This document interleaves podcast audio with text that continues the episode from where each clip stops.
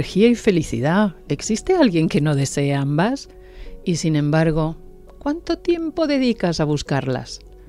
No te agobies, en este podcast no te proponemos cambios imposibles.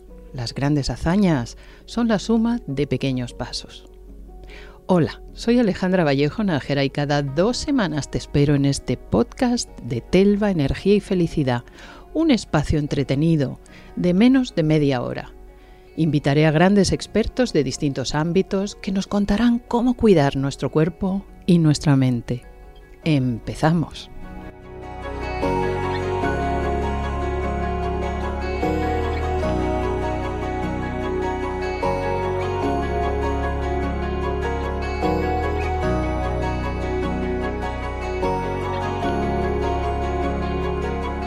Tengo el enorme honor y la enorme suerte de estar una vez más, porque hemos hecho bastantes programas juntas, siempre con un éxito enorme, porque ya verán ustedes cómo se explica de bien qué gran docente, qué gran profesora, además de médico, es la doctora Conchita Vidales. Bienvenida al programa, doctora. Pues muchas gracias, Alejandra. Tú sí que te explicas bien. Bueno, aquí nos vamos a explicar para eh, lo mejor que sepamos y podamos para ayudar a tantas personas que padecen enfermedad inflamatoria intestinal. Pero antes de eso, que es el tema del programa de hoy, Quiero decir que la doctora eh, Conchita Vidales es médico, especialista en nutrición y dirige el departamento o la unidad de nutrición en qué clínicas, aunque en este momento está grabando desde la clínica López Ibor, porque la doctora ayuda también a la base del programa de hoy, cómo las emociones afectan a las tripas, al intestino. Eh, ¿Qué otra unidad dirige usted, doctora? Pues Alejandra, actualmente me encuentro dirigiendo la unidad de nutrición, como bien dices, de López Ibor, que ahora hablamos un poquito de esto, y de otra clínica que ha unido eh, sinergias, eh, dos grandes profesionales, dos como yo digo, dos, grandes de la medicina, eh, como son el doctor Martín del Hierro, especialista en cirugía plástica y reparadora, y el doctor Amselem, Moisés Amselem, especialista en medicina estética. Entonces, en estas dos maravillas que son tenerles, tenerles ahora trabajando juntos, bueno, pues pensaron en algo que, que, tiene toda su lógica y tiene toda su trascendencia, que es que eh, estas dos patas eh, les faltaba una pata más, que es la pata de la nutrición, eh, porque obviamente queremos estar bien por fuera, pero si no estamos bien por dentro, tanto a nivel físico como a nivel emocional, pues difícilmente vamos a poder tener una, bueno, pues un cuerpo y una cara saludable. ¿no?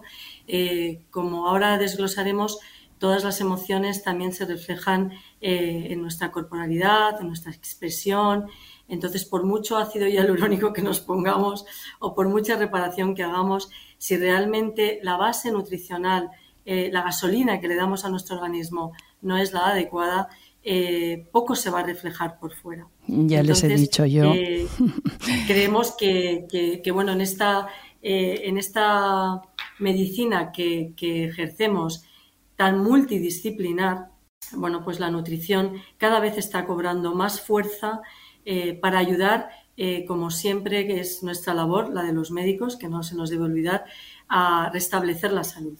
Entonces, eh, bueno, ahí estamos. Retomamos el tema que es la enfermedad inflamatoria intestinal. Doctora Vidales. Bueno, pues la inflamación, Alejandra, es una reacción fisiológica de nuestro organismo, es una reacción de nuestro sistema inmune ante agentes externos que le están haciendo daño. Estos agentes pueden tener eh, muchos orígenes. Puede ser un origen mecánico, puede ser eh, un origen eh, externo por factores ambientales y pueden ser, por supuesto, factores emocionales. fíjate que el otro día leíamos en un artículo, una reciente revisión, que hasta la propia familia puede afectar esas relaciones en la inflamación. Entonces, esta inflamación que a veces se, reduce solamente eh, o creemos que eso viene por parte del intestino o por parte del aparato digestivo, eh, es una inflamación que es, es general. Es una inflamación eh, que llamamos crónica. Hay dos tipos de inflamaciones. La inflamación más aguda, que es la que se, es temporal, un poquito en el tiempo, y cuando esto, este gente está haciendo daño permanentemente, se transforma en una inflamación crónica. Por ejemplo, la diabetes se considera una inflamación crónica del páncreas y al final nos da ese problema eh, con la glucosa. O, por ejemplo, lo que tú bien dices, la, enfermedad inflamatoria intestinal es un trastorno también de inflamación crónica. Es decir, es algo que nos está haciendo daño y nuestro organismo no es capaz de eh, recuperarse.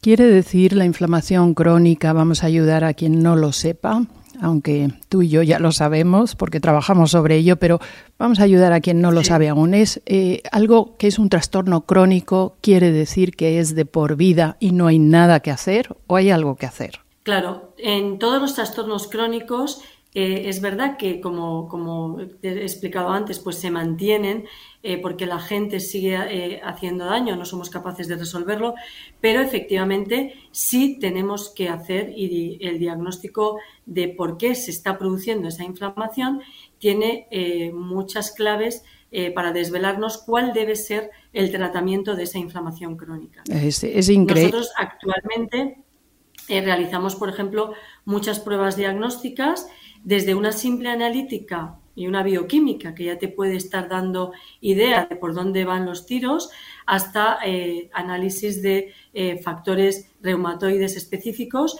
y luego, eh, desde luego, una cosa que está cobrando mucha importancia, una prueba diagnóstica, es todos los test de intolerancias, las alergias, las intolerancias a gluten, a lactosa, etcétera, y la microbiota. Bueno, de eso hablaremos mucho, no nos adelantemos porque nos no queda... nos adelantemos porque este es un análisis que nos está desvelando eh, muchos factores que están eh, haciendo que la inflamación mejore.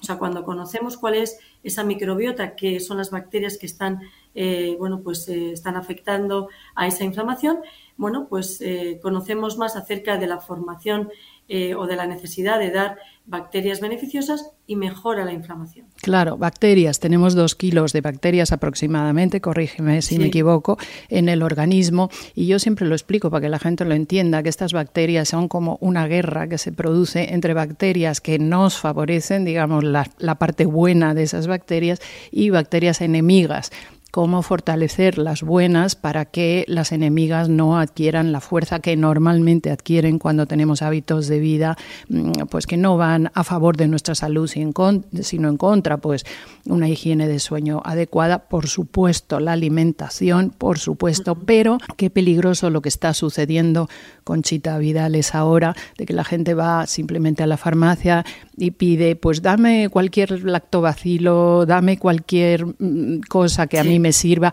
cuando resulta que me imagino que las pruebas diagnósticas son fundamentales para saber qué tipo de bacterias hay que reforzar para que precisamente puedan combatir aquellas que han ganado demasiada fuerza y que son enemigas bacterias eh, las están solo en el intestino, la verdad es que no, también tenemos bacterias mm, en la piel, microbiota en la piel y, y en otros órganos. Y entonces por eso a lo mejor cultivando y tratando adecuadamente las del intestino van a revertir, razón por la cual estás trabajando en el ámbito de la estética, de la cirugía estética, para que también la microbiota de la piel mejore y estemos con mejor aspecto. Bien, ¿qué tipo de emociones afectan particularmente a las tripas? Pues eh, fíjate que tú has nombrado la piel. Hay un eje intestino-piel y hay un eje intestino-cerebro. Estamos relacionando directamente eh, el intestino con el cerebro.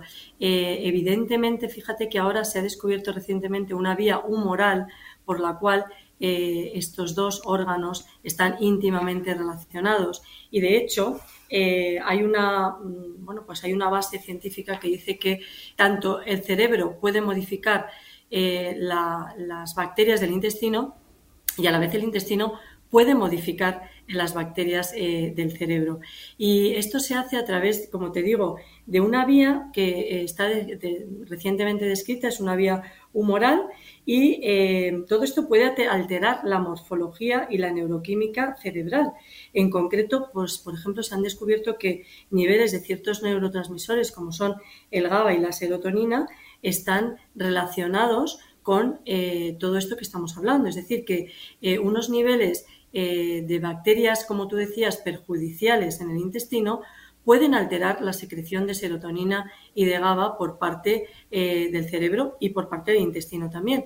Entonces, por ejemplo, eh, muchas personas, que y tú esto lo conoces bastante, bastante mejor, que sufren depresión, se están haciendo estudios en los cuales se ve que esos niveles de serotonina están bajos y que esto puede estar directamente relacionado con una disbiosis, que es esa alteración y ese, ese eh, bueno, pues ese alza de las bacterias perjudiciales con respecto a las beneficiosas en el, intestino. Con lo cual, fíjate qué importante es cuidar la salud intestinal y es cuidar, eh, bueno, pues nuestros hábitos a nivel dietético y a nivel emocional porque todo está relacionado. Y las emociones, eh, aquí, por ejemplo, en López Ibor, que vemos pues patología eh, de, todo tipo, ¿no?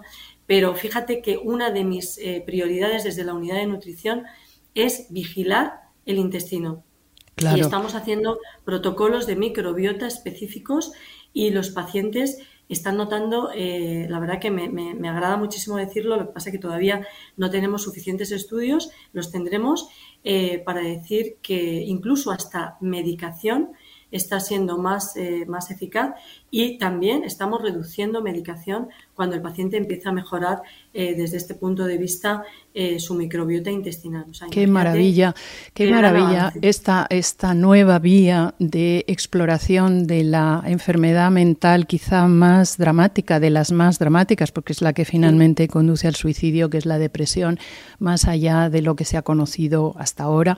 Gracias a Dios los escáneres cerebrales y las imágenes cerebrales han dado ya mucha información, pero correlacionarla con las tripas, con el sistema digestivo y con la microbiota en particular es tan sumamente esperanzador. Pero para eso, doctora Vidales, Conchita Vidales, hay que acudir al médico, no simplemente por ir a la farmacia a pedir unos, unos lactobacilos van a ser suficientes, ¿no? Porque cada persona va a necesitar reforzar una parte concreta. Hablamos de la serotonina, no todo el mundo sabe lo que es, ni, y la gente piensa, mm, bueno, pues que simplemente es una cosa que a mí me da el psiquiatra para encontrarme mejor. La serotonina es la hormona del, del buen ánimo, por así decirlo, del buen rollo, por así decirlo.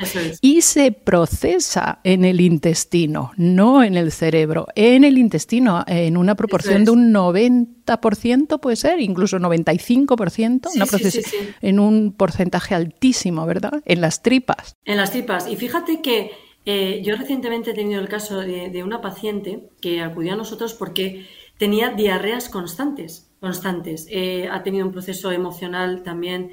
Es que todo es como la pescadilla que se, se muerde la cola. Pero hizo una depresión impresionante. Y en el momento que empezó a recuperar también eh, estos hábitos intestinales, recuperando pues parte de esas bacterias beneficiosas, hicimos un estudio de heces, que es lo que hay que hacer para ver la microbiota, es una de, los, eh, de las pruebas diagnósticas que realizamos, eh, análisis de intolerancias también, mejoró muchísimo hasta el punto de que te puedo decir que hoy por hoy está, fíjate que es difícil, ¿eh? que la depresión, como igual que de la, anorexia, parece que no se termina nunca de salir, pues podríamos decir que está en un 95% recuperada. Y a mí me, llamó mucho la atención porque literalmente ella se quedó sin serotonina. O sea, fue tal cual. Conchita, doctora Vidales, te voy a leer un mensaje que me ha llegado ahora y a ver cómo mm, verdaderamente las, emociones y la cuestión digestiva tienen una correlación enorme. Dice exactamente, ahora estoy un poco desesperada porque tengo problemas para tragar y he recordado, bueno, he recordado una charla mía, se refiere a Alejandra, necesito ayuda, no sé dónde acudir parecía que había solucionado, tenía un problema para tragar, un problema de acidez, de ardor continuado, ¿no? Eh, parecía que lo había solucionado y que era simplemente un problema de reflujo pero de repente tengo otra vez esa sensación de atragantamiento, necesito ayuda, no sé dónde acudir. ¿Qué le podemos decir a esta paciente? Pues lo primero que hay que, hay que, hay que vigilar eh, todos los factores exógenos, ambientales, entre ellos su dieta. Muchos pacientes comen mm, quizás cosas que realmente no tienen por qué hacerles daño a otro grupo de pacientes y en ellos sí que origina una digestión con dificultad y esto puede originar reflujo, pero realmente también hay un componente emocional. Em, Aquí lo parece, ¿no? Dado el atragantamiento que siente. Atragantamiento eh, es, que la puerta se cierra, dice, no entre nada más. Es algo, que ella está, es algo que ella está cerrando desde un punto de vista fisiológico, pero probablemente exista algo que quiere, que no quiere dejar entrar o no quiere dejar Efectivamente. Con lo cual hay que trabajar en eso, hay que trabajar importante en eso, y también hay que trabajar en esa microbiota porque eh, muchos de los factores que, como estamos diciendo, afectan a la deglución también tienen que ver con esa motilidad intestinal. Y esa motilidad intestinal también está eh, regulada por nuestras bacterias. Eh, decía en el artículo que, que, estamos revisando, bueno, varios artículos, decía algo que es muy importante. Decía, no somos solo lo que comemos, somos, somos lo que son nuestras bacterias. Es que mm, parece increíble, tú decías, tenemos hasta dos kilos, pero nos regulan eh, un montón de funciones. No quiere decir que sea todo dependiente de ellas, pero gran parte de lo que nos pasa sí. Y tenemos eh, la herramienta en este momento para poder ayudar a este, este tipo de pacientes con algo más en su, en su tratamiento como son pues bueno toda esta regulación de la, de la microbiota y de la posible disbiosis. Por supuesto, eh, luego, como decimos, el tema emocional también hay que, hay que tratarlo. Tuvimos un programa, doctora Vidales, Conchita, que fue un éxito total, hablando del hambre emocional, eh, porque tú, usted ha escrito dos o tres o o no sé cuantísimos libros, todos de una claridad meridiana, facilísimos de leer, interesantísimos. Uno de ellos se llamaba No tengo hambre, tengo ansiedad, ¿no? Era, Lo mío no es hambre, es ansiedad. Eso es, me, acuerdo perfectamente.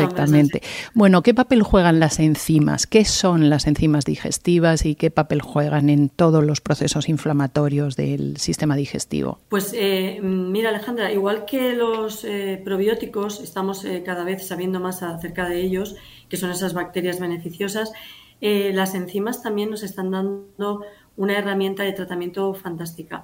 En concreto, una de ellas, hay muchas, pero la aminoxidasa eh, se, considera que es una de las enzimas que puede estar deficitaria eh, llegando a la edad adulta. Fíjate que esta enzima nos puede ocasionar hasta un simple dolor de cabeza y luego intolerancias alimentarias a la diaminoxidasa que se corrigen tan fácilmente como tomando esta enzima un poquito antes de comer eh, o en cada comida o en una de ellas en la que veamos eh, que es más importante. Estas enzimas regulan la histamina, eh, que bueno, pues este, es esta sustancia que puede causar, puede ser uno de los agentes que cause a la vez inflamación.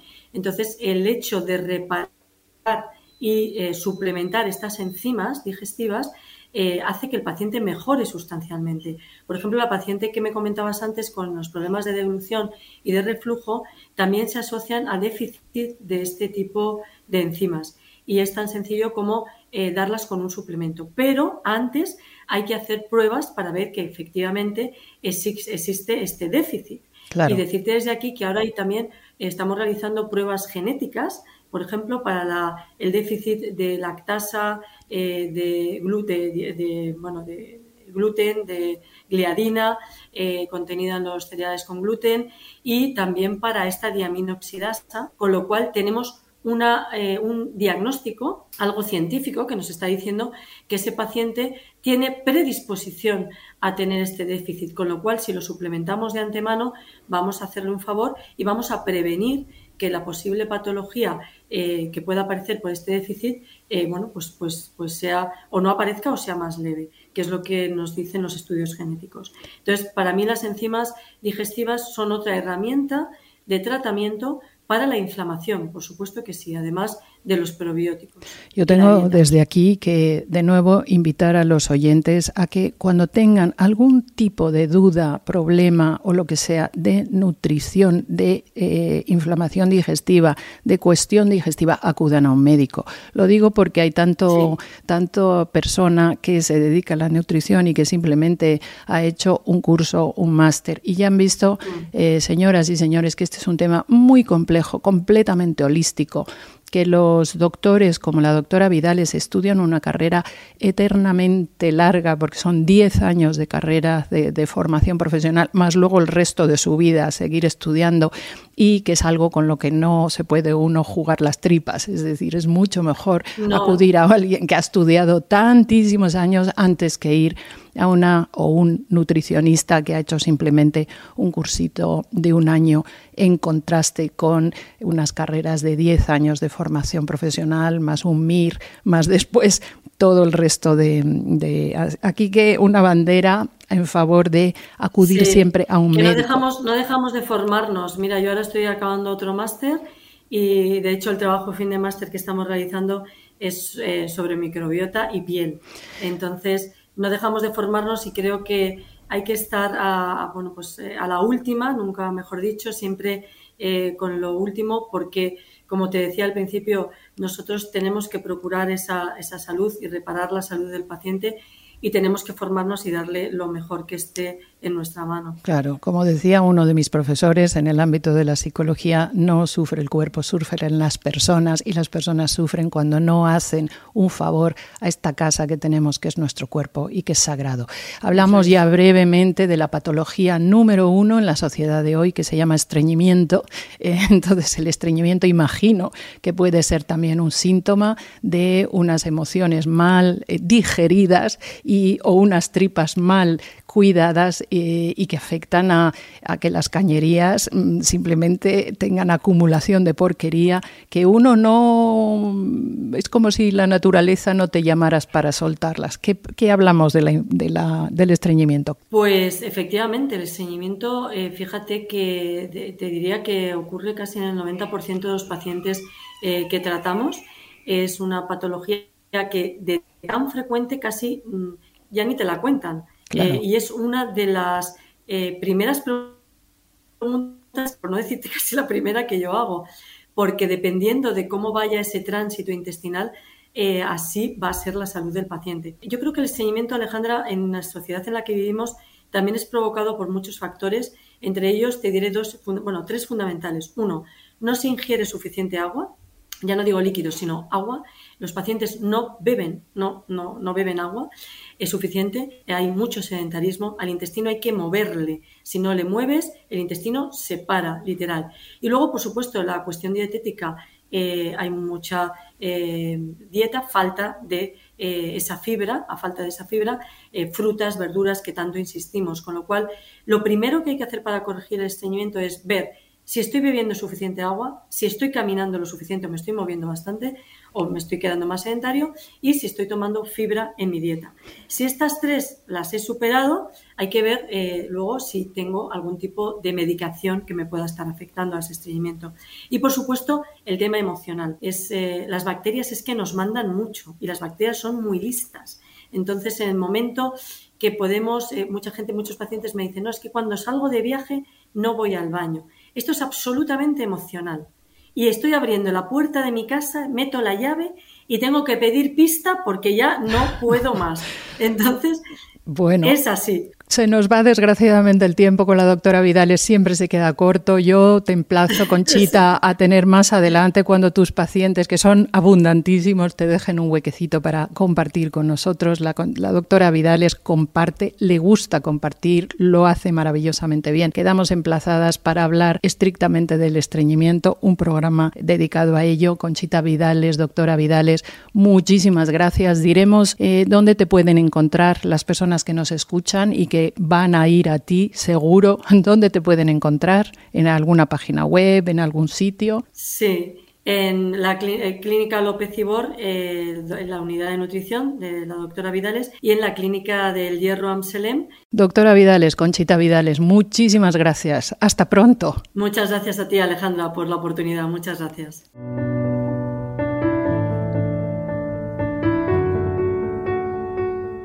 Queridas, queridos, nos vemos en el siguiente podcast de Telva, Energía y Felicidad.